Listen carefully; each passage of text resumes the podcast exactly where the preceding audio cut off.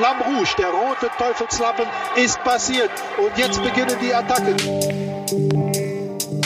So, liebe Gemeinde, kaum sind die letzten Medaillen der Olympischen Spiele in die kleinen Schatullen oder in die gläsernen Vitrinen verstaut worden und äh, die Tränen getrocknet bei denen, die äh, jetzt immer noch in Japan sind, weil sie wegen Stürzen das Krankenhaus noch nicht verlassen äh, wollen, können, wie auch immer, wenden wir uns nach einer Woche Langweilen am Nachmittag der Vuelta zu. Sebastian von Freiberg ist wie immer bei uns und Florian Kurz. Ich weiß gar nicht, Florian, was hast du eigentlich die ganze ganzen Olympischen Spiele gemacht? Ähm, ich war im Urlaub und ich kann erzählen, es war total lustig, das Olympische Straßenrennen der Männer. Ich war in Griechenland, da war es natürlich geo geblockt und es lief nirgendwo im Fernsehen. Das dann im Live-Ticker die entscheidende Phase zu verfolgen hat. Ach, Durchaus nee. interessantes Spannungsmoment. aber, aber so ein bisschen so eine leichte Retard-Haltung hast du dann ja. Ne? So, was könnte als nächstes Passiertes gewesen sein? Genau. Ja, das ist spannend, weil ähm, andere Länder, andere Sitten. Tatsächlich habe ich in Japan auch immer wieder versucht, dann so bestimmte bestimmte Ereignisse auf dem japanischen Fernsehen zu verfolgen. Aber das Straßenrennen gehörte auch nicht dazu. Also beim Straßenrennen der Männer war ich ja noch zu Hause, weil ich danach erst gefahren bin. Aber so bestimmte Dinge, die wir irgendwie ganz spannend finden, fanden die Japaner nicht spannend. Das ist dann so. Hast du schon mal, äh, Seba, in Uruguay äh, Olympische Spiele geguckt eigentlich? Nee, aber was ich in Uruguay schon mal gesehen habe äh, und total begeistert war, war der Giro. Ähm, erstens ist durch die Zeitverschiebung kannst du in der Früh zum Frühstück direkt Radfahren gucken. Das, das hat natürlich viel, viel Gutes, ja. Und zweitens kommt das auf ESPN äh, Latin America und da gibt es einen fantastischen Kommentator, Mario Sabato. Das ist im ganz spanischsprachigen Raum äh, eine totale äh, Legende. Ist eigentlich ein Argentinier, der aber in Kolumbien, glaube ich, lebt. Und der hat zum Beispiel solche äh, Worte wie Nairoman erfunden und Superman und ähm, der hat dann, ich habe den Giro geguckt, wo Gaviria eine Etappe nach der anderen gewonnen hat. Ähm, und der hat dann angefangen zu singen halt äh, beim Ziel. Das wäre, Flo, für dich vielleicht auch mal eine Inspiration, wenn du da Tour kommentierst. Aber da muss ich doch gleich mal eine Fachfrage einwerfen. Ich habe es mal erlebt, dass ich die, die Fußball-WM 94 in, den, äh, in, in äh, Venezuela geguckt habe teilweise. Und da hat der Kommentator des venezuelanischen Fernsehens immer zwischendrin, aus meiner Sicht völlig unmotiviert gesagt, Mama, dame un bocadillo de atún. Mama, gib mir ein Thunfischbrötchen. Und ich habe nie herausfinden können, was diese Worte sagen wollten. Seba, jetzt kommst du. Vielleicht wollte er von seiner Mutter ein Thunfisch bringen. Das, das, das erscheint mir ein wenig zu banal. Ja, das ist eine, eine, gute Geschichte. Ich gestehe, ist mir kein stehender, also kein bekannter stehender Begriff. Ich habe auch echt viele Leute schon gefragt, aber es kam nie eine vernünftige Antwort. An dieser Stelle, liebe Leute, müsst ihr wissen, dass es äh, unter Sportkommentatoren durchaus nicht unüblich ist, die ein oder andere Schlüsselformulierung für Freunde, Verwandte, Familienmitglieder einzubauen, was ja äh, mit ein wenig Grundfantasie bei längeren Übertragungen keinerlei Problem für halbwegs sprachbegabte junge Menschen darstellt. Mhm. Punkt. Da, nee, da, da kann man keinen Punkt machen. Das ist jetzt ein Exkurs, aber den muss ich erzählen, weil er zu schön ist. Wir übertrugen Formationstanz-Weltmeisterschaft. Da habe ich schon gleich viele Fragen.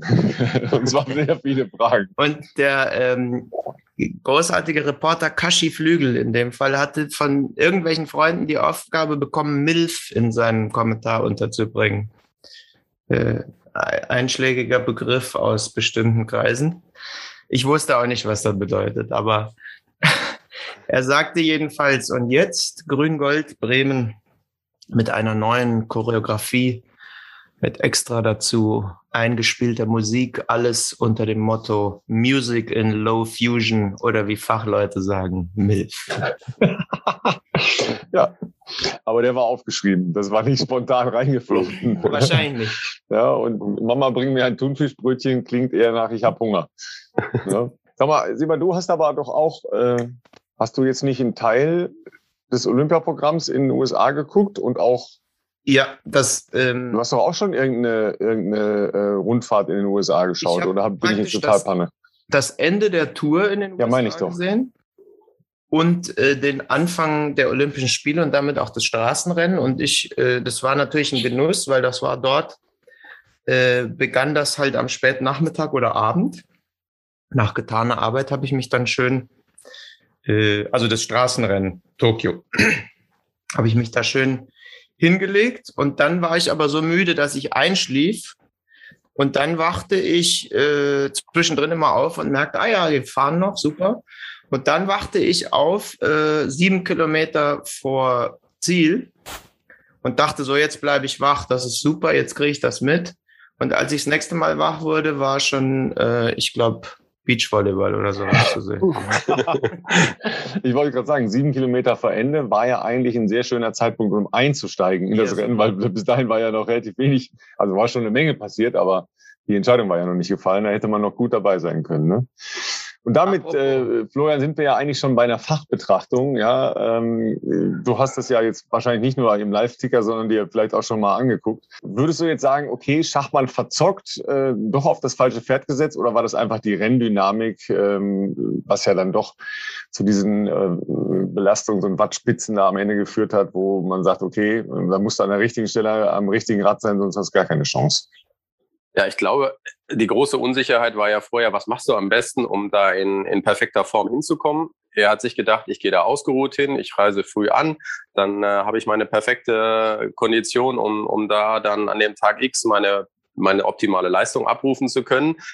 Wenn man jetzt so auf das Ergebnis der Tour de France guckt, würde ich mal sagen, war jetzt nicht so die taktisch schlauste Entscheidung. Das hat er, glaube ich, relativ schnell danach auch gemerkt und wird sich wahrscheinlich geärgert haben. Der ist ja ein sehr gutes Rennen gefahren, hat alles rausgeholt und dann war irgendwann halt nicht mehr drin. Und alle, die vor ihm sind, kommen von der Tour. Also von daher ist er, glaube ich, relativ klar, was der richtige Weg gewesen wäre. Das ist natürlich von der Trainingssteuerung und auch so vom Grundverständnis her schon erstaunlich, ne? weil normalerweise würde man ja sagen, okay, Ende der Tour de France, Ende Gelände auch mit dem Energielevel. Aber dass die es dann tatsächlich geschafft haben, also inklusive ja Reisen, dann halt wieder Jetlag. Keine Ahnung, die werden ja nicht so viel gemacht haben können in der Zeit an Regeneration jetzt einfach mal, ja, sondern du bleibst ja dann irgendwie noch so ein bisschen in dem Level. Ja, wir, wir hatten uns, äh, bevor wir hier angefangen auf, haben aufzunehmen, schon kurz darüber unterhalten, wie wenig man eigentlich schlafen kann und noch einigermaßen gut funktionieren kann. Es ist erstaunlich, kann ich euch sagen. Äh, dazu vielleicht gleich noch ein, äh, ein Halbsatz. Aber das ist ja schon wirklich spannend. Ich hätte auch niemals gedacht, dass die Leute, die von der Tour kommen, dann das Ding so dominieren würden. Das war echt erstaunlich für mich. Ja. Die Frage ist jetzt ja zum Beispiel, also Carapaz, um mal den, den Sieger beim Namen zu nennen, der ist Tour gefahren, der ist Olympia und der fährt äh, ab morgen auch die Vuelta. Da bin ich mal gespannt. Also der wird natürlich schon deshalb Flügel haben, weil ich habe sein neues Fahrrad schon gesehen. Habt ihr das gesehen? Für den Gold? ja, ja, nee, es ist also schon, schon mit es Gold, ist ja. Bronze. Ja. aber es ist, äh, es ist aber so eine Speziallackierung, ähm, ähm, die halt so übergeht, ja, von, von äh, dunkel, schwarz in, in Richtung Gold. Das sieht richtig cool aus. Also das müsst ihr euch unbedingt anschauen, ähm, packe ich auch in die Show Notes, weil es eben nicht so stumpf Gold ist wie, was weiß ich, Van Avermaet, ja, äh, Goldhelm fertig, ja, okay, alles klar, gut. Ja, also erkennt man natürlich immer gut, ist ja äh, ein, ein Segen für äh, Florian geplagte. Radsport-Kommentatoren, ja, weil den erkennt halt immer. Aber ja. das Rad, das Rad sieht richtig, richtig geil aus. Ich meine, gut, der hat halt ja immer diesen Kinderrahmen, deshalb äh, ist das so, immer so eine kleine Einschränkung. Aber ansonsten, das, das ist schon geil. Ne? Außerdem. Äh ich bin anderer Meinung. Also ich habe gestern konnte man ja bei Instagram gar nichts anderes sehen als dieses Fahrrad. Das ja. wurde ja ständig angeboten. Mir gefällt es nicht so gut und ich finde, das ist auch, sieht auch eher nach, nach Bronze oder Kupfer aus. Also die Kupfermedaille kenne ich noch nicht so bei aber. Nein. Du bist ja eher so ein klassischer Typ, ne? so matt-schwarz. Ja, genau. Oder schneeweiß, je nachdem. Gut, die Frage ist natürlich, ähm, was passiert da jetzt überhaupt bei Ineos, ja? weil äh, Bernal ja logischerweise da auch äh, rumturnt. Und, und welche Rolle hat Carapaz dann? Vielleicht hat er eben nicht die, die Kapitänsrolle. Oder sie, sie kriegen es halt aus, ja, nach den, keine Ahnung, ersten acht, neun Etappen und überlegen dann, wer es macht. Na, den Plan hatten sie ja schon einmal, ne? also äh, bei der Tour de France und der ist ja da gehörig nach hinten losgegangen äh, mit ihren verschiedenen Liedern. Äh, dann blieb dann am Ende dann sehr schnell nur noch einer übrig. Schauen wir mal, wie es diesmal sein wird. Ne? ja, ich glaube, dass klar ist, dass Egan der Boss ist, oder? Und ich glaube auch ehrlich gesagt, so wie der wie der äh, den Giro dominiert hat. Der ist jetzt schön ausgeruht. Also ja, mit schön ausgeruht hatten wir es ja gerade schon. Ja. Ob das jetzt passt oder nicht passt, ist wieder eine andere Frage. Ne?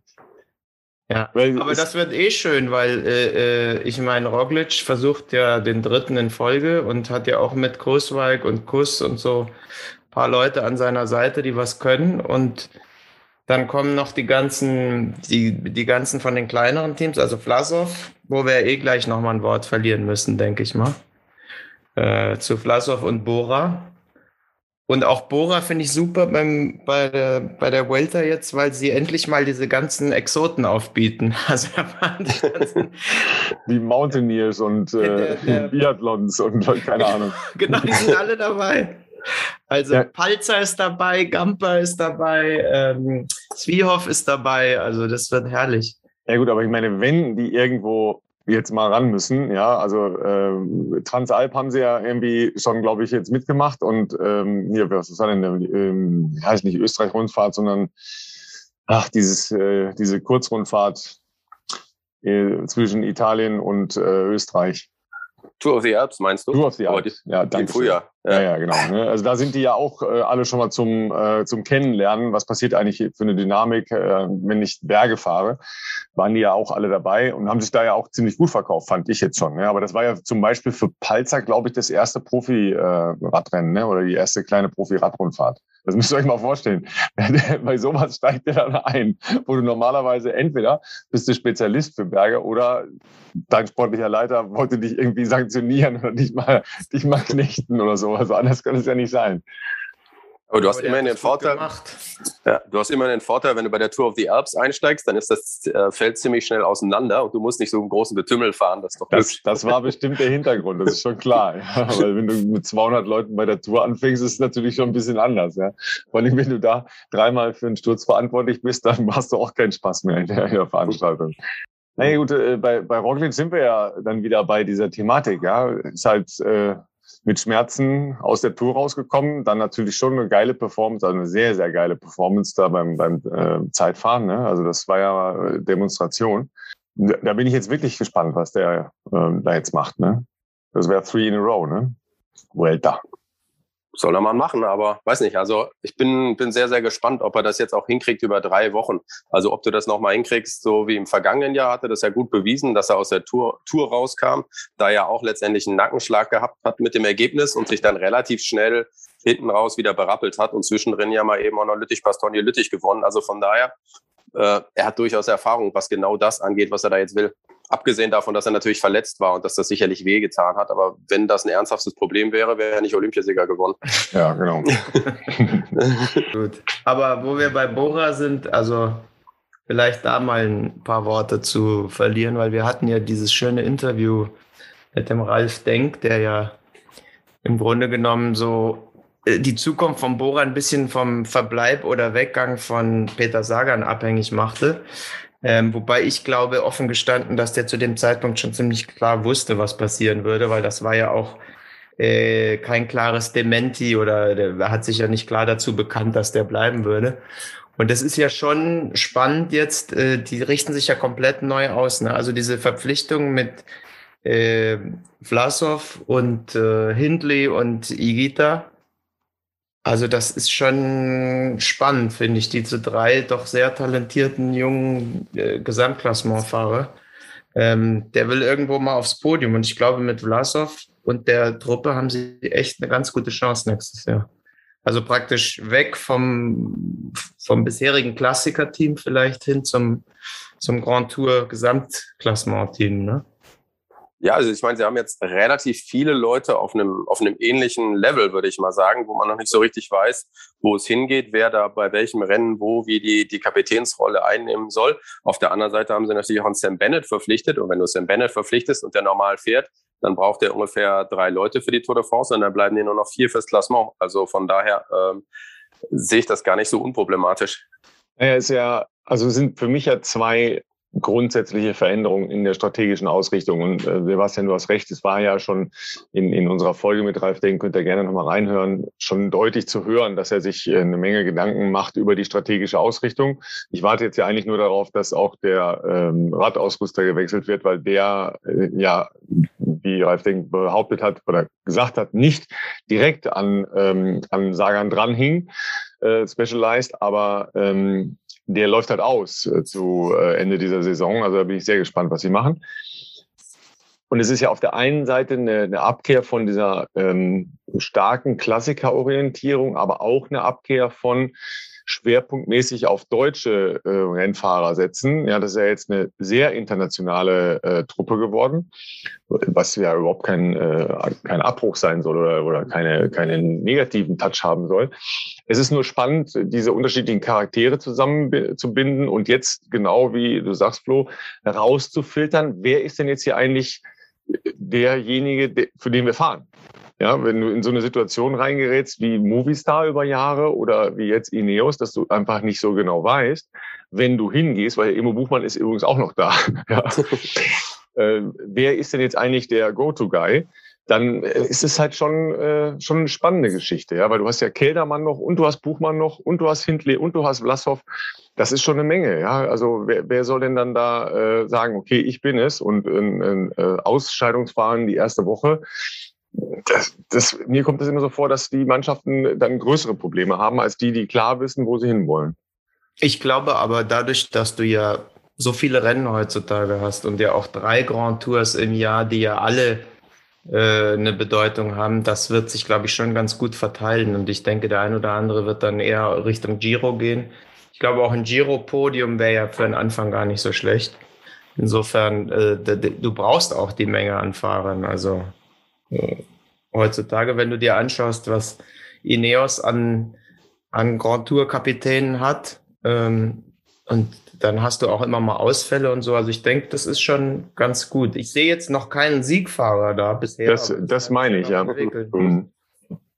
Ja, weil, weil jetzt immer so der ganz große Star mit Peter Sagan ist jetzt ja mal weg. Ja, gut, der hat natürlich auch sehr viel äh, Budget frei gemacht weil es ist ja nicht nur er gewesen. Ich habe jetzt von den anderen noch nicht 100 äh, Pro, aber ähm, sein Bruder ähm, hier, ähm, sein Ost. italienischer Anfahrer, sag mal kurz, Ost. Daniel Ost. Der Ost, der wird ja, die werden ja mitgehen, ne? Plus äh, sieben Mechaniker, drei ja. Physi Physiotherapeuten, ja, und äh, der Vater. Ja, also die, die werden ja alle mitgehen. Das macht ja eine Menge einfach Potenzial frei, dass du halt anders sortieren kannst. Ne? Also meine, dass man einen Sprinter schon mal noch behält im Team, ist, glaube ich, nachvollziehbar. Gut, mit Bennett haben sie jetzt nicht irgendeinen, sondern den Sprinter. Ne?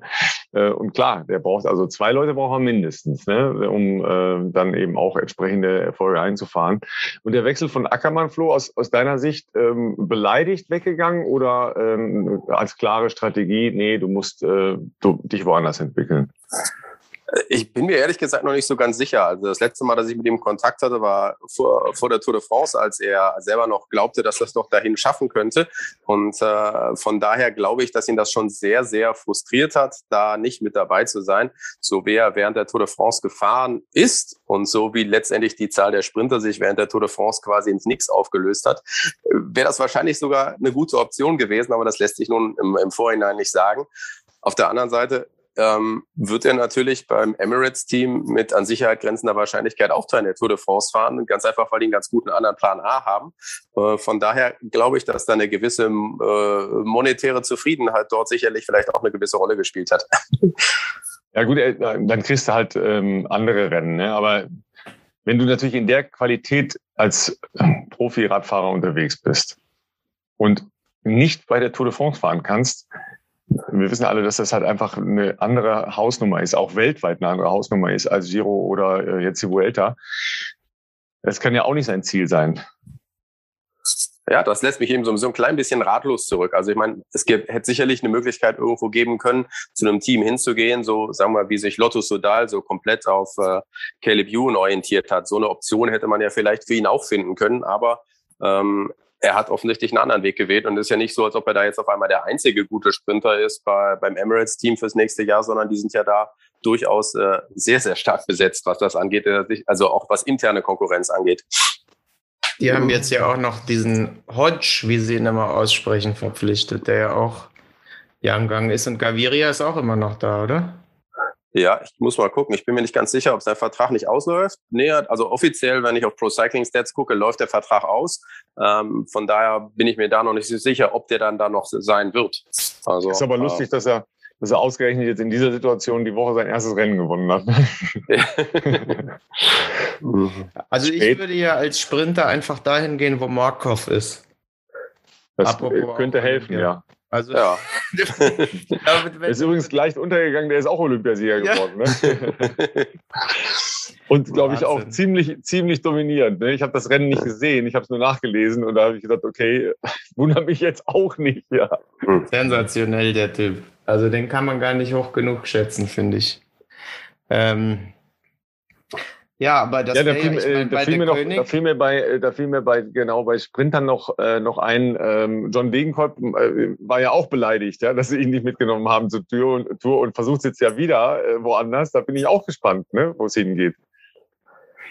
Ja, ich meine, der, der hat jetzt ja nun die letzten zwei, drei Jahre echt nicht mehr so viel Rennen gewonnen. Und ich glaube, wir haben ja lange, ich habe ja während der Tour de France mit äh, teilweise auch mit Johannes Fröhlinger kommentiert, der wiederum sehr gut mit John Degenkolb äh, befreundet ist. Ähm, ich glaube, äh, so eine Rolle als Elder Statesman ist da jetzt so ein bisschen das, was er, was ihn bei DSM erwartet. Da gibt es so viele, so junge Fahrer und wenn du jemanden hast, der wirklich so ein gestandener Profi ist wie John Degenkolb, da ist der, glaube, glaube ich, genau der Richtige, denen auch im Rennen Orientierung zu geben. Ob es dann am Ende wirklich für ihn selber geht bei den Rennen oder ob er derjenige ist, der dann vielleicht die anderen leitet. Ich glaube, er kann da für die anderen sehr, sehr hilfreich sein, ist aber auf der anderen Seite möglicherweise eine neue Rolle auch für ihn als das, was er bisher gekannt hat, weil bei den Rennen, die ihm wichtig waren, war er sonst immer derjenige welche.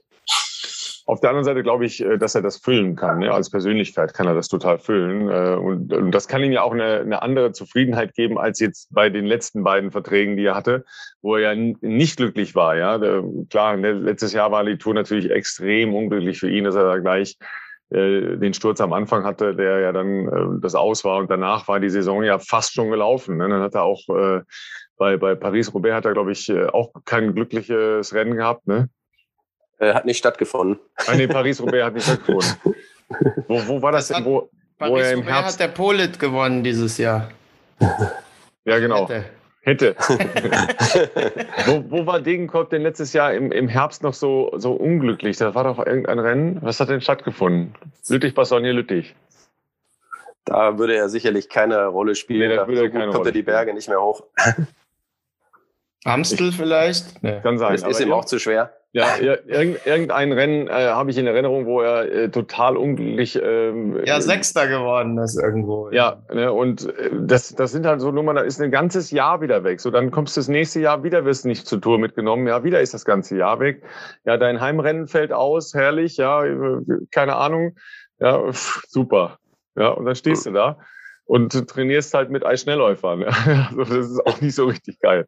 Ja, das mag ja auch schön sein da in den, im Taunus, aber naja. Ja. So it is. Und äh, Peter Sagan geht in die zweite Liga. Das ist auch geil, ne? Also das ist auch eine, auch eine geile Orientierung. Ja, aber ich meine, die werden ihm da schon die Rahmenumstände so bringen. Er wird sagen können, was er haben will. Er hat sicherlich, die haben ja auch, äh, wenn man sich mal deren Besetzung anguckt, die hatten ja per se schon immer eine Mannschaft, die für Pflasterklassiker und solche Rennen gut aufgestellt war, mit dem, was er noch da mitbringt. Also dann sind ja schon mal, also ich denke mal, so ein, so ein Bottner und ein Hoss werden dann immer an seiner Seite fahren und dann hast du da wirklich eigentlich eine sehr gute Besetzung. Also und wenn du einen Sagan mitbringen kannst, dann, äh, dann kriegst du auch ein Startrecht, wo immer du hin willst. Also von daher, ähm, ich glaube, für ihn ist das, ist das eigentlich keine schlechte Situation. Und da wird er unumstritten sein und äh, alles wird auf ihn ausgerichtet sein. Naja, außerdem muss man ja ehrlich sagen, der hat ja dieses Jahr schon auch bei der Tour gezeigt, dass er es noch drauf hat. Ne? Also das fand ich schon, schon auch ganz geil, wie er sich da positioniert hat. Äh, waren ja einige Platzierungen vorne, äh, Etappe gewonnen und so. Also das ist jetzt nicht so, wie Ralf Denk äh, ja auch gesagt hat, ja, da geht's, es geht ja langsam sein Ende seiner Karriere entgegen und so. Ja, der baut dann jetzt einfach mal noch das, ein zweites Team zu einem zu einem World Tour Team auf. Ja, also das, das hat schon auch was. Ja, also so als als Typ in Entwicklung klar äh, schon äh, leicht zentrierte Sichtweise, aber sonst wird es ja auch niemals so äh, so erfolgreich sein in der Position. Also schon schon irgendwie ganz geil. Ne? Äh, die Rennen von John nochmal nachgereicht. Äh, Ja, danke, dass du es nochmal für mich nachgeschlagen hast, weil es lässt mich jetzt auch nicht in Ruhe. Also es war, es war eigentlich ein guter Herbst, weil er hat äh, am 11.10. in, in Gent-Wevelgem sechsten Platz. Ja. In der äh, Runde, also Flandern-Rundfahrt, Ja. äh, eine Woche später neunter und äh, drei Tage später, drei Tage von De Panne, vierter Platz. Und ich meine, er hätte doch bei der Flandern-Rundfahrt irgendwie die letzte äh, Gruppe da irgendwie verpasst oder so. Ja, irgend, irgend sowas Also, war das. Hm. Auch das übrigens bei Pro Cycling Stats nachgeschlagen, was äh, Flo ja gerade anspricht. Ich finde, das ist großartig, das muss man auch mal loben. Äh, wenn man da diese App hat, da kannst du ja wirklich sämtliche Statistiken und Informationen, ähm, das ist schon ziemlich gut. Das hast du wahrscheinlich beim Kommentieren auch immer auf und liest dann davor, oder? Ähm, ich hab's, hab's immer auf, aber äh, letztendlich ich bin ja so ein traditioneller Typ. Ich arbeite ja am liebsten mit Karteikarten äh, beim Kommentieren, dass ich die so vor mir habe, weil ich habe so die Erfahrung gemacht, wenn du so eine Ausreißergruppe mit zehn Leuten hast, du willst ja keine zehn Dateien im Computer aufhaben parallel, um was gucken zu können, sondern du hast ja die Karten liegen und dann schaust du immer mal so, während du quatscht, parallel drauf und findest raus, ähm, über wen du jetzt gerade was wie erzählen könntest. Aber du hast die halt potenziell alle beieinander. Also so, deswegen bin ich da ganz oldschool. Also ich habe jetzt gerade ganz, ganz kurz nicht verstanden, zehn Dateien gleichzeitig offen. Ich habe schon normalerweise, also jetzt so 80 Tabs offen am, am Kompi. Was, äh, da machen jetzt zehn weitere auch nichts mehr aus. Ja, ja aber denn, du kannst, du kannst einer, nicht parallel auf alle drauf gucken. ja, ich kann ja, du kannst auch parallel auf alle äh, zehn Karteikaarten drauf gucken. Du kannst ja nur nichts mehr lesen. Also das, das ist halt der Punkt. Ja. Was ist denn, wenn einer dann äh, 32 Heber aufmacht oder ein kleiner Windstoß kommt? Ähm, ist äh, relativ sicher, dass das da nicht, wo ich sitze im Keller beim Saarländischen Rundfunk, da war selten Wind bisher. Genau, schön, schön an die Wand getappert. schauen wir mal hier, was haben wir denn da für eine Karteikarte? Aha. Äh, Gibt es doch die Geschichte, dass äh, Herbert Herbert Watteroth, äh, ja. Ja, genau. Herbert Watteroth, der ja auch äh, großer Pfleger von Karteikarten war und immer bestens vorbereitet oder auch immer noch ist, der hat ja immer noch seine Karteikarten ähm, dass der die dann hatte und sein Co-Kommentator oder, oder Mitkommentator Jürgen Emich ähm, weniger gut vorbereitet kam und ihm dann immer die Karten geklaut hat, sozusagen, um auch was vorlesen zu können. Äh, ist auch äh, bestätigt offiziell. Das ist offiziell bestätigt, ja. Vor allen Dingen äh, mit dem nicht so toll vorbereitet. Ja, der kam nämlich ohne irgendwas dahin. Der hatte den, meistens die L'Equipe vom, vom Tage unterm Arm. Ja. Was ja zu dem Zeitpunkt, äh, bevor die diesen Wandel in Richtung Fußball gemacht haben, ja auch ein, ein exzellente Basis äh, schon mal für das aktuelle Geschehen war. Ja, also du hattest ja dann Flo, hilf mir. Also die ersten 10, 15 Seiten, also mindestens, ja, äh, nicht nur alle Statistiken, sondern äh, ja auch immer äh, super Geschichten, ja, auch super Hintergrundgeschichten und so, da war ja alles dabei. Mhm. Vorschau, Rückschau, also wenn du die äh, hattest und äh, nicht nur Bilder in der L'Equipe lesen konntest, sondern auch halbwegs die Sprache, äh, dann war das schon in Ordnung, ne? Mhm, das war schon damals, ich meine, damals war das Internet ja auch noch nicht so richtig ausgeprägt zu Herberts Zeiten. Also nicht in dem Maße, dass du wirklich so an alle Informationen jederzeit rankamst. Ähm, da war das schon, äh, ja, das war deine Bibel und da, da hast du dich erstmal informativ daraus, daraus bedient. Aber ich habe noch eine hübsche Anekdote. Da gab es ja zu der Zeit auch noch Hagen Bosdorf äh, als Kommentator und Moderator in der ARD und ich habe das einmal erlebt, dass Hagen Bosdorf äh, seinen Archivkoffer, er hat auch so gearbeitet, äh, mal irgendwo stehen ließ, aber sich nicht mehr so richtig entsinnen konnte, wo das Aua. denn war. Und das war letztendlich im Lot im Hotel Paradies. Und, Im Lot, das äh, passt ja, aber. Ist auf Knien ja. dahin oder was? Wie auch immer. Und ich, ich war am Abend praktisch, als er diesen Koffer vermisste, bei ihm. Oder wir war, saßen in, in der Runde und aßen was. Und er, er war wie Falschgeld, weil er nicht wusste, wo dieses Archiv war. Und ich meine, wir wissen beide, wie viel, wie viel Arbeit in so einer, in so einer Vorbereitung drinsteckt. Naja, Ende vom Lied war, äh, der Koffer wurde gefunden von einem ARD-Kollegen und stand nach einem Tag immer noch vor dem Aufzug im Hotel Paradies. paradiesische, paradiesische Zustände in Lourdes. Ja, da gab es da gab's wirklich, da gab es äh, das, das, Altersprofil der, der anderen Gäste war so grob 80 plus, also von daher hat, war da niemand äh, irgendwie. Ja, das, die hätten den Koffer gerne mitgenommen, aber sie konnten ihn nicht hochheben. oder schieben. genau. Ja, das ist schon fantastisch. Ne? Aber ich denke heute manchmal auch, okay, dann sitzt du da irgendwo auf einer äh, Reportertribüne rum, äh, lass da mal Stromausfall sein, da sind aber die meisten blank. Ja. Wie machst du das denn, Ralf? Bei der Leichtathletik ist es ja eigentlich vergleichbar mit einer Grand Tour, da hast du ja auch mehr als 200 Leute äh, auf die du vorbereitet sein musst. Hast du auch Karteikarten oder was machst du?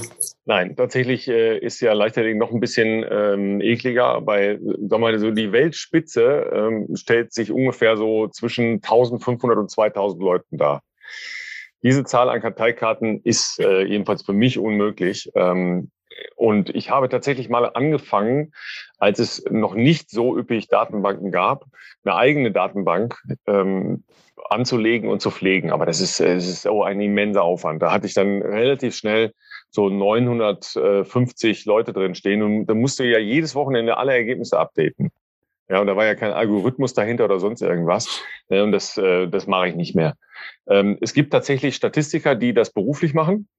Ähm, wir haben jetzt zum Beispiel zu den Olympischen Spielen ähm, einen Service von so einem Menschen bezahlt und äh, abonniert und dann bekommst du ähm, sowas wie erweiterte Startlisten. Ne? Das ist aber in der Regel relativ stark auf Statistik bezogen. Das ist jetzt überhaupt nicht meine Art der Vorbereitung. Ähm, ich äh, setze immer noch auf klassisches Lesen und Behalten. Ich habe ein relativ gutes Kurzzeitgedächtnis und das passt dann schon ganz gut. Oder wie Gerd Rubenbauer früher gesagt hat, ausflascheln.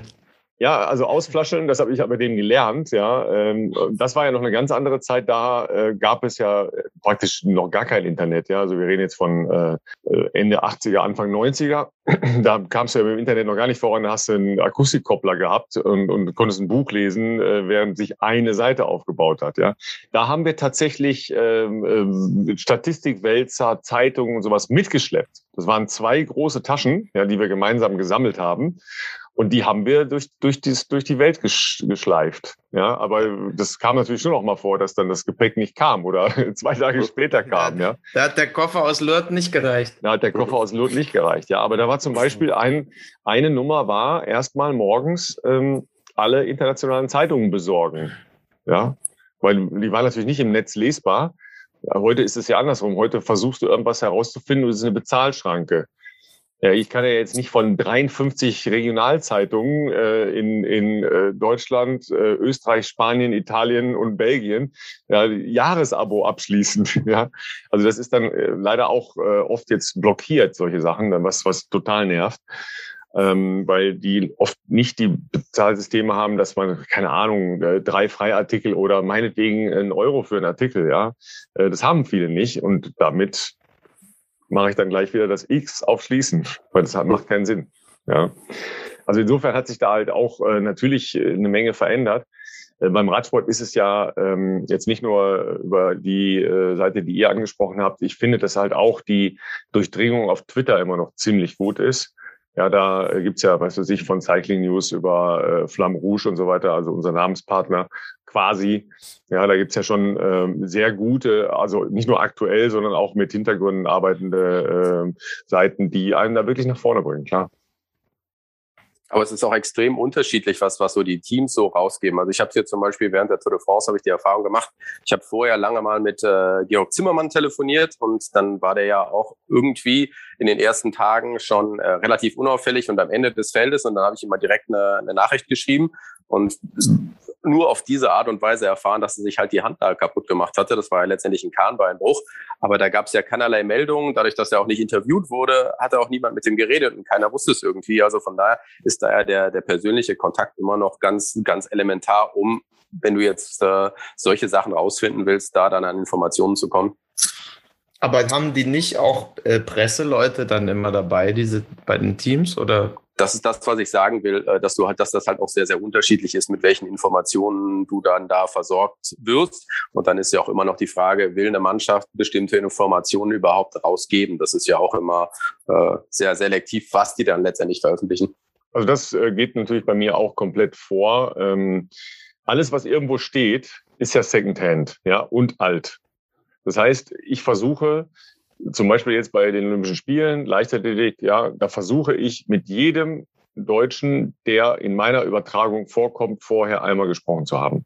Das mache ich nicht nur selber, da habe ich auch noch äh, eine Rechercheurin gehabt oder ähm, man spricht äh, mit dem Trainer oder äh, mit, mit, keine Ahnung, einem Manager oder so. Aber von jedem habe ich die aktuelle Information, was Tango ist. Das muss ja dann nicht immer so sein, dass man das alles raushaut, ja, weil klar, das ist ja auch oft im Persönlichkeitsbereich, also gerade äh, irgendwelche Krankengeschichten etc. pp. Aber dass man eine Einschätzung der Leistung hat, ja, weil was was weiß ich, wenn äh, ein, ein oberflächlicher Artikel oder kein Artikel irgendwo steht? Was weiß ich denn, wie jetzt der aktuelle Zustand ist? Und wenn ich eine, eine klare Idee habe, habe ich natürlich eine viel bessere Bewertungsgrundlage, warum jemand so oder so performt. Ja, das heißt, wenn ich weiß, warum ähm, ein Max Schachmann ja vielleicht äh, ein Problem hat in, äh, in der äh, absoluten Schlussphase von so einem Rennen wie Olympia, dann ist das natürlich besser. Ne? Das heißt, wenn ich vorher mit, mit ihm oder seinem Trainer äh, oder dergleichen gesprochen habe, habe ich natürlich eine ganz andere Bewertungsgrundlage. Ja, auch wenn ich nicht sagen muss, ja, der hat jetzt die letzten drei Tage nichts essen können oder nicht schlafen können oder was auch immer. Aber ich weiß, äh, was der Tango ist. Und das finde ich auch äh, eigentlich unabdingbar für eine faire Beurteilung. Geht mir genauso. Also ich habe jetzt, äh, ich sehe zu, dass ich auch mit jedem bei der Tour äh, vorher einmal gequatscht habe, eine halbe Stunde oder so. Und gerade so bei den Fahrern, die so das erste Mal dabei sind, das sind ja schon spannende Persönlichkeiten. Also ich fand Jonas Rutsch, Georg Zimmermann, um die beiden jetzt mal so zu nennen, über oder auch Jascha Sütterlin, der jetzt ja auch, äh, wenn auch leider nur einen Tag dabei war, die haben total spannende Geschichten, aber die erfährst du halt nicht, wenn du nicht mit denen gequatscht hast. Also. Ja, das ist also vollkommen klar, genau das ist es ja. Also es geht ja nicht nur darum zu wissen, ob jemand jetzt äh, krank war oder äh, einen, äh, einen Huf äh, nach hinten gedreht hat, ja, sondern einfach die Geschichte dahinter, die ich doch oft äh, nur, nur ahne oder gar nicht weiß. Ja, ich hatte so ein Beispiel: 50 Kilometer gehen ist ja unser aller Lieblingsdisziplin, äh, sowohl im Fernsehen als auch sonst. Mhm. Ja, das dauert knapp vier Stunden. Das haben wir halt komplett live übertragen, weil das freistand. Ja, morgens um fünf war auch ganz toll. Aber ähm, ich hatte halt mit dem äh, vermeintlich besten Deutschen noch nie gesprochen. Ich kannte den Namen, aber ich hätte den auch nicht erkannt auf der Straße. Also habe ich gesagt, okay, mit dem muss ich sprechen. Also habe ich eine Stunde lang mit dem telefoniert, was total spannend war und sehr, sehr äh, interessant war. Ja, und der ist dann äh, vier Stunden lang vorne gegangen und hat Silber gewonnen. Da hilft das dann schon mal ein bisschen, wenn man eine Idee hat. Und nicht nur Statistiken vorliest. Ja. Da bin ich tatsächlich auch die letzten Kilometer wach geblieben. Ach, guck mal, da bist du wach geblieben und bei, bei, dem Straßenrennen bist du eingeschlafen. Ja, das musst ja. du aber auch noch mal kurz durch aber deinen Kopf gehen lassen. Das war auch sehr, äh, sehr herzerfrischend, muss ich sagen. Erstens war es spannend und zweitens war der Typ doch auch sehr, ja, klar. Ja, klar. So, so ja. schräg dieser Sport ja nach wie vor äh, aussieht, aber... Ja, ich hatte heute Morgen noch so eine Diskussion darüber. Das ist halt wie Dressurreiten ohne Pferde. Ja, und das ist ja vielleicht auch die bessere Variante. I don't know. Also deshalb ist ja auch die Frage, ja, äh, muss nicht das Reiten beim modernen Fünfkampf endlich durch Radfahren ersetzt werden? Durch Gehen. Nee, durch Radfahren. Das hat, hat ja jemand vorgeschlagen, ja, einfach zu sagen, okay, das mit den Pferden, da über die Kontinente zu schiffen, ist ja sowieso Schwachsinn. Dann dieses Auslosen macht eh keinen Sinn. Ja, sondern da wird halt Rad gefahren. Passt auch viel besser zum, zum Profil eines, ähm, eines modernen Fünfcampers, weil die sind ja schon auf Ausdauer äh, orientiert. Ja, du schwimmst halt, du machst halt die, ähm, diese Abschlussgeschichte da mit dem Schießen und Laufen, Radfahren würde perfekt. Die fahren sowieso Rad, also von daher. Ja, wobei das ja aus dem, aus dem Militärischen kommt, dieser Sport. Ja, aber der Radfahren, wo ja, kommt denn Radfahren bitte schön her? Aber vielleicht könnte man ja äh, äh Reiten durch Panzerfahren ersetzen. ich sehe schon, du bist ganz aus der optischen äh, Kategorie und beurteilst nur nach den geileren Bildern. Und beim Radfahren wäre doch lustig. Dann, äh, du weißt vorher nicht, also du kriegst neutrale Räder, du weißt vorher nicht, was du für eine Schaltung bekommst. Und jeder Teilnehmer hat dann nur 20 Minuten Zeit, sich mit dem neuen Fahrrad vertraut zu machen. Dann haben wir so eine gewisse Gleichheit zum ja. Fahrrad, zum Reiten bisher. Ja. und fünf Prozent kriegen E-Bike. Und, und ein paar schöne Stahlböcke mit Unterrohrschaltung sind auch noch dabei. Ja, aber wenn du schon sagst, okay, das kommt aus dem Militärischen, es ist ja so, das ist ja äh, aus dem militärischen Übung, dann nimmst halt so ein, so ein Kommandorad, ne, was die, die Postkuriere da hatten. Ja, dann einfach einen Berg hoch und Lü und Lü. Also da kann man sich schon was einfallen lassen mit ein bisschen Fantasie. Da müssen noch nicht die armen Gäule gequält und geschlagen werden. Die Frage ist ohnehin, ob diese Sportart äh, erstens den, den Titel modern verdient, moderner Fünfkampf. Und äh, ich meine, klar, das ist eine sehr traditionelle, sehr olympische Sportart. Aber äh, bei dieser Modernisierung des Programms ist wirklich ja die Frage, muss das überhaupt unbedingt sein? Wie auch immer. Ja, also ich meine, haben natürlich jetzt auch viele über, äh, keine Ahnung, ja, BMX die Nase gerümpft oder ähm, über, keine Ahnung, die äh, nächste Generation von Bahnradfahren, ja. Wobei ich habe ja jetzt gelernt ähm, beim Finale, was war denn das, beim Sprintfinale, dass die alle eine Vergangenheit beim, beim BMX-Sport hatten. Also das war mir nicht so klar, dass äh, BMX-Sport als Basis für eine äh, Top-Karriere ähm, auf der Bahn beim Sprinten ist. Also das äh, hat Florian äh, Naster erzählt, dass die äh, Jungs, die im Finale beim Sprint waren oder vielleicht war es auch beim, beim Kairin, ich weiß nicht genau. ähm, dass die alle BMX-Fahrer vorher waren. Ja, also das macht doch, macht doch eigentlich total Sinn, weil du hast beim BMX Race hast eine Belastung von ungefähr 40 Sekunden. Genau, also das, das war es übrigens auch, BMX ja. Race. Ne? Also es war jetzt nicht, ja. äh, nicht das Gelände, sondern äh, BMX Race, ja. Und du hast auch nur einen Gang. Ja, ja, also ne, spannende Konstellationen, ja, genauso wie die, da haben wir noch kein Wort drüber verloren, das war natürlich hochtragisch, ja, wie die äh, Mountainbiker. Was war das für ein geiles Rennen? Da bin ich übrigens nicht eingeschlafen. Da war ich sehr, sehr, sehr, sehr müde. Das lief irgendwie auch zu Ortszeit mittags äh, in, in Japan. Ja, aber ich habe erst das Frauenrennen gesehen und äh, dann habe ich das Männerrennen nochmal nachgeschaut, weil das war natürlich überragend. Ja nennen wir es mal selektive Strecke. ja, Fragen also wir Herrn Van der Poel nochmal. Ja, genau. Ich wollte gerade sagen, wenn Van der Poel stürzt, dann äh, kann es nicht so einfach gewesen sein. Ja, war aber ein Fahrfehler, ne? Aber, aber überhaupt nochmal Olympia äh, und weil wir auch gerade Bahnrad hatten, wir müssen vielleicht nochmal ein Wort verlieren über unseren Freund Max Levy, den wir ja äh, sehr lieb gewonnen haben hier auch in dem Podcast, der ja jetzt einfach seine Karriere beendet hat. Ne? Also er hat Jetzt nicht ganz, glaube ich, das Ergebnis, was er sich gewünscht hatte, aber vielleicht einfach nochmal äh, zurückblicken, was für eine großartige Karriere da jetzt zu Ende geht. Äh, am Ende vielleicht ein bisschen still und leise, aber ähm, das ist schon, das ist schon sensationell, ne?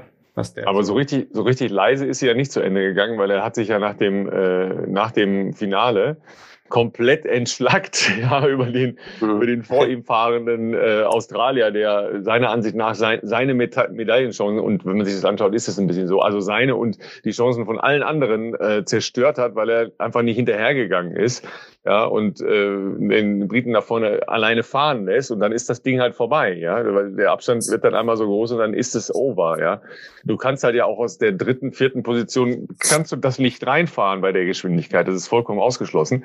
Da hat er sich schon entschlackt und äh, ich bin mit ihm zurückgeflogen und und wir waren alle sehr sehr müde, er auch und ich auch und äh, standen halt da noch am Gate rum, weil das ein bisschen Verzögerung hatte und dann habe ich habe ich noch mal kurz mit ihm äh, geschwatzt und er war immer noch dabei und hat mir, das, hat mir die Situation nochmal en Detail ja, und gleich auch wieder mit Puls geschildert. Ja. Also der war noch mittendrin im Rennen. Das war eigentlich ganz schön.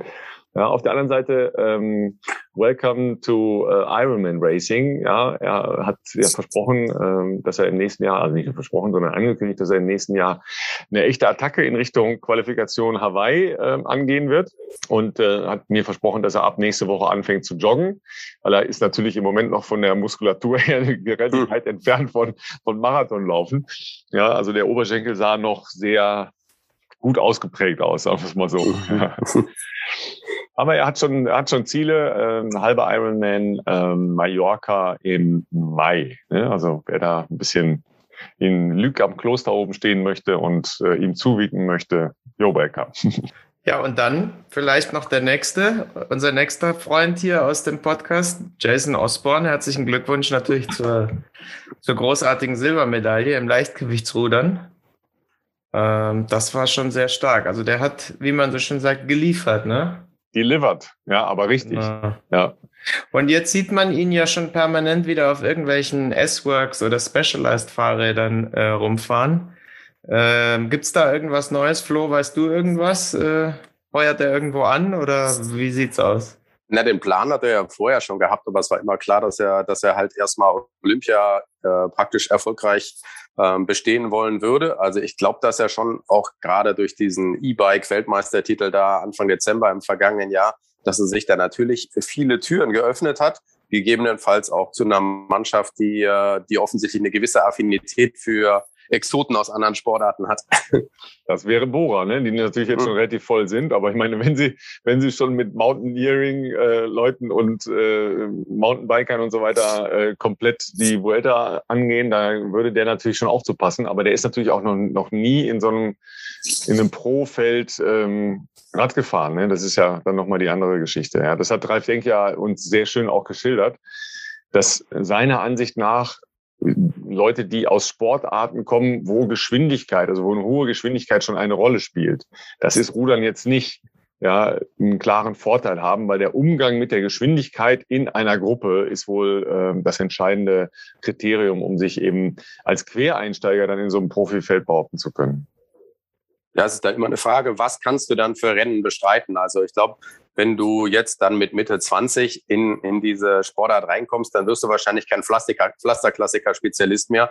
Ganz einfach, weil da so ein Gedrängel ist. Aber so, so ein Rennen wie eine Spanien-Rundfahrt mit vielen, vielen Bergen, ähm, das ist ja grundsätzlich schon was, wo du, wo du, glaube ich, dich hin entwickeln kannst. Und das ist ja auch ein Prozess. Also Anton Palzer hat ja auch gesagt, er hat jetzt so, glaube so grobe 20 Renntage mittlerweile, dass das schon für ihn jetzt auch ein ganz anderes Wahrnehmen ist, wenn er da im Feld mitfährt.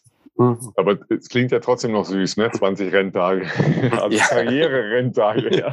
Aber, aber, es ist witzig, weil ihr Palzer anspricht, gerade in dem Thema Olympia und Wechsel. Das ist ja genau der umgekehrte Fall. Ski Mountaineering ist ja jetzt neu ins olympische Programm aufgenommen worden, habe ich gerade irgendwie gelesen. Das heißt, mhm. er muss dann praktisch wieder den Weg zurück machen oder, oder wird es vielleicht als großer Star dieser Szene? Naja, das wird ja davon abhängen, wie der sich jetzt tatsächlich durchsetzt. Ne? Also ich meine, Tour of the Alps war schon, war schon beachtlich, ja? weil er war, glaube ich, irgendwas um die 50 im Gesamtklassement und hat da ja wirklich auch ein paar tolle Etappen äh, gezeigt. Und dann äh, wird natürlich jetzt die Vuelta schon auch einen Weg weisen. Ne? Also wenn er, wenn er da völlig auseinanderfällt, dann kommst du vielleicht noch mal ins Grübeln, ne? weil die nächsten Olympischen Spiele sind bald, nämlich im Februar in Peking.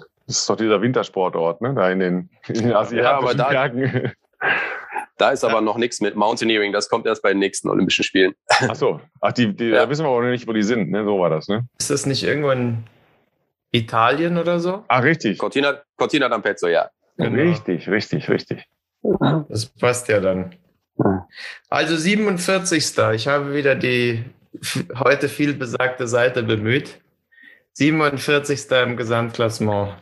Bei den, bei, bei, ja, das ist, das ist so, das ist so eine hervorragende äh, Platzierung na, bei ja, dem ja. ersten Ding, was du da machst. Also das ist schon cool. Ja, aber ich bin jetzt echt gespannt auf die Vuelta, weil äh, erstens gibt die uns ja allen wieder Halt, Inhalt und äh, Begleitmusik zu unserem Nachmittagsschlaf. ich denke immer noch in Schlaf. Ja, außerdem äh, dritte Etappe, glaube ich, ne? Erste Bergankunft mit 187 Kilometern. Also, neunmal Bergankunft. Hallo. Ja, also Vuelta ist immer schon ja die Klettertour eigentlich schlechthin, oder? Und äh, das ist super, da sind doch super Fahrer dabei, das wird spannend. Roglic gegen Bernal äh, und die ganzen anderen Bergziegen. Dann was macht äh, äh Landa bei seiner Heim? Oh, Landa ist natürlich ganz spannend, ja. Was mhm. macht äh, Vlasov? Ja. Was machen die Movistars, die schon wieder zu viele Kapitäne aufgeboten haben? Wir werden Fünfter, Achter und Elfter. ich glaube, das ist genau das, was Sie sich vorstellen für die eigene Rundfahrt. Ja. Wir gewinnen die Mannschaftswertung. ja, und machen nächstes Jahr wieder eine Doku. Ja. Gab es da nicht den zweiten Teil jetzt? Es gab auf jeden Fall neue, neue Folgen. Ja, ja, aber das war dann auch immer wieder, ne? Immer, immer Schreien, Schreien im Auto und dann, wenn es spannend wurde, äh, der Werbeblock wieder mit den Ausrüstern. okay, so, so, macht man also mal gar, gar keine äh, Dings. Da habe ich äh, jetzt die Tage noch gelesen, Fabio Aru macht äh, Karriereende, ne? Ähm, hat keinen Bock mehr, zu viele Verletzungen. Aber Wobei, der, der war, der war neulich total gut. Der war Zweiter bei der, bei der Burgos-Rundfahrt hinter Landa. Also zum ersten Mal seit gefühlt fünf Jahren fährt er wieder ein richtig gutes Fahrradrennen und dann sagt er, jetzt fahre ich noch 21 Etappen Spanien-Rundfahrt und dann ist vorbei, ne? Ja, also würde mich jetzt auch wundern, wenn, äh, wenn der da nicht äh, das ein oder andere Mal zumindest versucht, einen Akzent zu setzen. Ja, ähm, vielleicht kommt er ja noch mal ins Nachdenken. Aber Landa, ähm, da bin ich auch sehr gespannt, weil klar, die setzen natürlich da auch noch mal immer einen, einen besonderen Akzent auf äh, die Teile die dann äh, möglicherweise noch im Baskenland ähm, stattfinden. Ähm, aber der lief ja immer so ein bisschen unterm Radar in diesem, in diesem Jahr. Ne? War immer, immer irgendwie so dabei, aber konnte sich nicht so richtig durchsetzen. Also das, äh, da bin ich sehr gespannt. Ja. Ja, der hat halt einfach großes, großes Pech gehabt. Also der Giro ja, d'Italia ja. wäre, wäre perfekt für ihn gewesen. Absolut. Ich glaube, der wäre da, also den hätte ich da auch mal mindestens auf Rang 2 gesehen. Äh, Seba und ich haben ja immer so eine, so eine Einlaufwette, was die ersten drei bei großen Rennen angeht. Und ich habe ihn da gesetzt und äh, natürlich ist er hingefallen. Und deswegen äh, bin ich natürlich immer skeptisch, aber die haben auch eine gute Mannschaft. Die haben Damiano Caruso dabei, den zweiten des Giro d'Italia, die haben Jack Hake dabei, der, der bei der Tour de France, glaube ich, auch gut gewesen wäre, denn auch ein ehemaliger Mountainbiker. Die haben Marc Padun dabei, die haben Wout Pools dabei und dazu noch so ein paar tempoharte Typen. Gino Mader ist gut. Also ich finde, die haben eine richtig gute Mannschaft, die sich da hinter Jumbo Visma und Ineos auch nicht verstecken muss, was, äh, was das Klassement angeht jetzt bei der Spanien-Rundfahrt. Das war ja übrigens auch eine ganz schräge Situation. Ähm, den, ähm, den Giro hat ja Rolf Aldag mit kommentiert. Also praktisch ja als sportlicher Leiter, ja, und musste dann äh, die, die Etappe natürlich mitkommentieren, wo Landa sich verletzt hat und er dann noch nicht wusste, was mit dem ist, weil der wurde ja, glaube ich, ins Krankenhaus gebracht, wenn ich das richtig in Erinnerung habe. Also auch eine sehr schräge Situation, ja, wenn du ja eigentlich denkst, äh, muss der sportliche Leiter nicht jetzt eigentlich auch mal telefonieren gehen oder so? Ja? oder musst du dann auch ein bisschen weiter kommentieren? Ja? Das ist auch, war auch eine, eine schräge Situation, ja. Ja, und Caruso dann natürlich aus dem Nichts zum großen Hero und Zweiter in der Gesamtwertung. Der hätte da ja eigentlich eine andere Rolle gespielt. Ja, das, das hat, der, hat ja eigentlich äh, gezeigt, dass sie sehr gut vorbereitet waren auf, auf die ganze Situation, wobei die, die Ausfallrate beim Giro war ja jetzt auch nicht so klein ähm, insgesamt. Also von daher ähm, ist das schon, schon spannend. Ja. Ähm, aber Vuelta ist ja immer eine andere Nummer. Seltsam, dass das ähm, in Deutschland immer so ein bisschen unter dem Radar läuft, ne, äh, Giro, weil das äh, ja noch nie, selbst zu den Zeiten, was weiß ich, wo die Dieze dieser Welt da äh, gut waren, äh, hat das ja nie so recht interessiert. Ich glaube, das war nur, als Jan Ulrich da mal ganz vorne mit ja. dabei war, so um die, um die Jahrtausendwende da war, so, da waren wir auch von der ARD mal teilweise live übertragen, da war ich auch mal mit da unten und so. Da war es mal kurzzeitig fett, aber man muss ja auch sagen, so was äh, vordere Klassementplatzierung anging, gab es nie viel. Es gab immer John Degenkolb zum Beispiel, der hat ja, glaube ein Jahr mal vier oder fünf Etappen mhm. gewonnen. Sowas gab es immer, äh, aber es ist dann halt auch, äh, ja, es fällt dann halt doch in der Wahrnehmung eigentlich seit Jahrzehnten schon immer ein bisschen ab. Also muss man schon sagen. Äh, Jan Ulrich hat das gewonnen und nicht zu vergessen.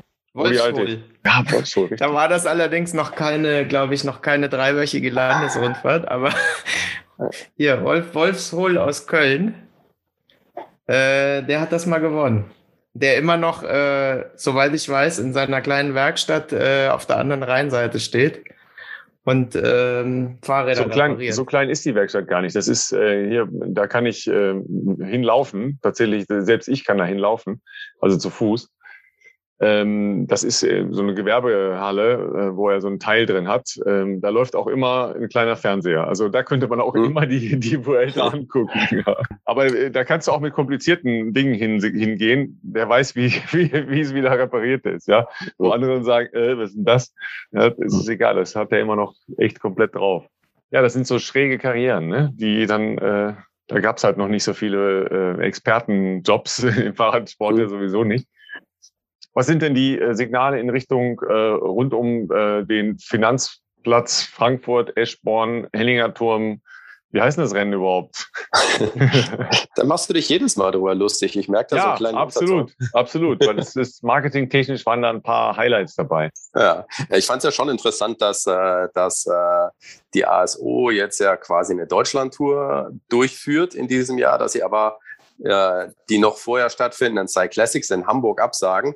Wir hatten ja schon, ich glaube, vor die letzte Folge, wo wir mal ein bisschen drüber gesprochen haben, dass einfach ja die Basis für sehr, sehr viele Rennen in Deutschland einfach diese Jedermann-Rennen sind. Und wenn die Finanzen da nicht reinkommen, dann äh, gefährdet das halt gleich mal komplett die Existenz des Profirennens. Und gerade Hamburg ist ja quasi von der, von der historischen Herangehensweise, das war immer ein Rennen, wo 10.000 Jedermann-Fahrer äh, am Start sind und die zahlen natürlich alle gut und da kommt dann richtig Geld rein. Und wenn du halt genau das nicht machen kannst, dann, äh, dann ist das natürlich eine, eine Minusgeschäft, was du dir dann vielleicht nicht antun willst. Das ist ja in anderen Ländern, was die, sagen wir mal, die Historie der, der Rennen angeht, ja durchaus anders. Und dann würde sowas nicht sofort gleich die, die komplette Austragung äh, gefährden.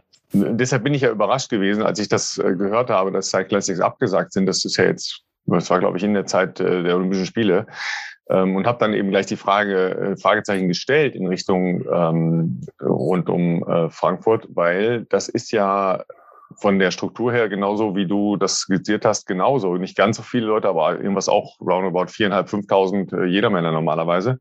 Bis jetzt waren ja die ähm, Gesundheitsämter rund um Frankfurt und in Frankfurt sehr defensiv, was ähm, das äh, Zulassen von öffentlichen Veranstaltungen angeht. Deshalb glaube ich, ist der ähm, Ironman jetzt am kommenden Wochenende schon ein, äh, ein Gradmesser, ob sie dann danach noch weitergehen oder nicht, ja, weil auch der Marathon in Frankfurt ja schon abgesagt ist. Ja, also deshalb bin ich da mhm. sehr, sehr gespannt. Aber das Rennen ist ja bald, ne? Also ähm, das ist äh, erstes Septemberwochenende. Das ist jetzt äh, gerade mal noch drei Wochen, dann soll das stattfinden. Also das jetzt abzusagen, ist natürlich dann auch schon sehr, sehr spät, weil die Kosten natürlich im Wesentlichen auch schon angefallen sind. Das ist, äh, kommt ja noch mal dazu. Also da bin ich, äh, bin ich wirklich gespannt, ob das stattfindet. Und wer dann da von den Deutschen überhaupt noch dran teilnimmt. Äh, wie geht's eigentlich Simon Geschke? Tja, also ich glaube, sein, sein, sein Formaufbau hat leichte Mängel im Moment. ja, das, das nehme ich wohl an. Ja, ich hatte, ähm, äh, ja, äh, Florian, du hattest ja freundlicherweise den Kontakt gemacht. Ich hatte tatsächlich dann auch in Tokio äh, kurz mal Kontakt äh, mit ihm, weil ich ihn gefragt habe, ob er äh, mal Lust hätte, mit uns hier im Rahmen des Teufelslappens zu reden. Aber es war auch nachvollziehbar. Da war er ja dann schon gute zehn Tage da in dieser Einzelhaft, äh, ohne, ohne Hofgang. Und da war er, glaube ich, auch schon äh, ein bisschen angeschlossen, hat ganz, ganz, ganz nett geantwortet. Äh, also in, in diesem äh, Falle und von dieser Stelle auch nochmal äh, gute Besserung, ja, und gutes Erholen. Weil ich glaube, die, diese psychische Nummer da in diesen äh, Einzelhaft-Quarantäne-Hotels, die, die war schon hardcore, ja. Also da haben ja ein paar äh, niederländische Sportler dann äh, nach mehreren Tagen einen Sitzstreik im Hotelfoyer gemacht. Ja, äh, die haben sich da acht Stunden lang hingesetzt und haben dann wirklich eine große Verbesserung erkämpft. Nämlich? Nämlich sie durften ab dem nächsten Tag eine halbe Stunde an einem geöffneten Fenster stehen mit Bewachung. ja, also das, das, muss man sich mal vorstellen. Das ist ja schlimmer als Einzelhaft, wenn du äh, lebenslänglich wegen mehrfachen Mordes hast. Ja, da kannst du wenigstens jeden Tag rausgehen. Ja, also das ist ja, das war schon Wahnsinn. Ja. Also. Aber ich meine, das ist ja, ich habe es ja nicht so ganz verstanden. Also ich meine, vor, wenn du Olympia ausrichtest, weißt du ja, dass die Wahrscheinlichkeit, dass sowas kommt, die ist da. Und dann musst du ja Rahmenbedingungen für die Leute schaffen, als dass das irgendwie, ähm, das sind ja dann auch Hochleistungssportler, die das mit einer gewissen Wahrscheinlichkeit trifft, die dann irgendwo das für die erträglich machen, weil du ja auch weißt, was du dir für eine negative PR einfängst, weil das kommt natürlich raus und, und das fällt dir dann wieder auf die Füße, wenn die Leute da so, wie du genau wie du sagst, da wie so in, in Einzelhaft da so eingesperrt sind. Ja, ich glaube, da ähm, ist einfach unsere Unkenntnis über das äh, japanische äh, Rechts- und Gefängnissystem ähm, Grund der Überraschung. Das ist nicht wie ein ähm, mitteleuropäisches ähm, Gefängnis- und Rechtssystem, sondern eine Anklage hat schon einen ganz stark präjudizierenden Charakter. Das heißt, wenn du da einmal angeklagt bist, äh, respektive wenn du da einmal in, äh, in Quarantäne bist, dann ist denen das einfach egal. Ja, die haben einfach ein völlig anderes Verständnis davon, was jetzt äh, hinnehmbar oder was äh, akzeptierbar ist, weil sonst würden die ja auch die Menschen, was mich gewundert hat, ist, dass nicht vom ersten Tag an da sowohl die beteiligten Mannschaften als auch die beteiligten Länder über ihre Botschaften massiv eingeschränkt, äh, äh, eingeschritten sind und gesagt haben, hey Freunde, das ist ja jetzt mal hier, hier werden ja Grundrechte verletzt. Ja, also äh, das habe ich überhaupt nicht verstanden. Vielleicht noch mal ganz kurz zur Klarstellung. Äh, Simon Geschke hat keine Straftat begangen. Nee, nee, weil ist nur nicht. Das ist ja der Punkt. Ja. Corona getestet ja. worden, bevor wir uns hier in juristische Debatten verstricken. Ähm, ja, aber das ist genau ja der, der Punkt, wo es ja vollkommen kippt. Ja, Der arme Kerl war nur in Anführung und Abführung positiv getestet. Ja, und äh, ist da in, in äh, übelste Einzelhaft in irgendein Mini-Hotel in der Nähe des Flughafens gesteckt worden. Ich empfehle die Schachnovelle von Stefan Zweig. Ja, aber du, so viel kannst du gar nicht lesen. ja, wie du da am Tag äh, wahnsinnig wirst. Aber das ist ja in anderen Sportarten ist das ja auch so. Ich habe ja relativ viel mit den Tischtennisspielern auch zu tun. Als die im vergangenen November das erste Mal überhaupt wieder ein Turnier hatten, da mussten sie nach China und da hatten sie dann auch erstmal zehn Tage komplette Quarantäne, nur im Hotelzimmer, durften überhaupt nicht raus und du versuchst dich dann irgendwie mit Fitnessübungen äh, irgendwie so über Wasser zu halten. Ähm, äh, aber du verlierst natürlich alles, was du irgendwie an Form hattest. Die haben dann auch, also da waren dann da war Dimitri Ovtcharov und Patrick Franziska, die haben dann auch miserabel gespielt, aber äh, es war halt irgendwie die einzige Chance, mal an einem Wettbewerb teilzunehmen. Aber du hast dann natürlich so einen Nachteil auch gegenüber den, den äh, Chinesen, die ja sowieso per se schon besser sind. Äh, aber die haben es dann trotzdem in Kauf genommen, aber ich glaube, sie haben echt bitter dafür bezahlt und das war wohlgemerkt noch vor dem Wettkampf, ne? also hinführend darauf. Ja, und äh, nicht zu vergessen, äh, Laurin Verriesen, äh, die Niederländerin, die ja ähm, relativ schwer gestürzt war bei den Bahnrennen, die ist immer noch in einem Krankenhaus in Japan. Ja? Also das willst du auch jetzt unbedingt nicht, äh, nicht haben, ja, dass du noch schön da im Krankenhaus liegst mhm. und äh, noch nicht äh, so richtig transportfähig bist. Ähm, die hat ja, glaube ich, auch noch Geburtstag diese Woche und hat dann per Zoom-Call den Geburtstag feiern müssen. Während in, in Holland, weil die ja nun extrem erfolgreich waren, nicht zuletzt dank der äh, Bahnradfahrer, äh, eine Party nach der nächsten stattfindet. Ja, also da bist du dann auch mal gut bedient, wenn du dann da noch in einem Krankenhaus bist, in, wahrscheinlich dann auch noch Corona-mäßig komplett abgeschottet und so. Ja, auch bei, bei Krankenhaus fällt mir äh, Markus Burkhardt ein. Den hast du ja auch schon wieder zerlegt, der arme Kerl. Ey. Hm. Komplizierter Handbruch. Ne? Erste Operation in München und dann nach Hamburg und da die nächste. Junge, Junge, Junge. Der hat, der hat jetzt auch nicht so eine richtig geile Saison gehabt. Ne? Nee, ich hätte ja auch gedacht, der wäre eigentlich ein total sinnvoller Fahrer für die Tour de France-Mannschaft gewesen. Habe ich null verstanden. Habe ich ja. echt null verstanden. Denn der war vorher auch richtig stark Richtung Tour de Suisse und so. Also von daher, den kannst du ja blind überall hinschicken. Der liefert ja eigentlich immer.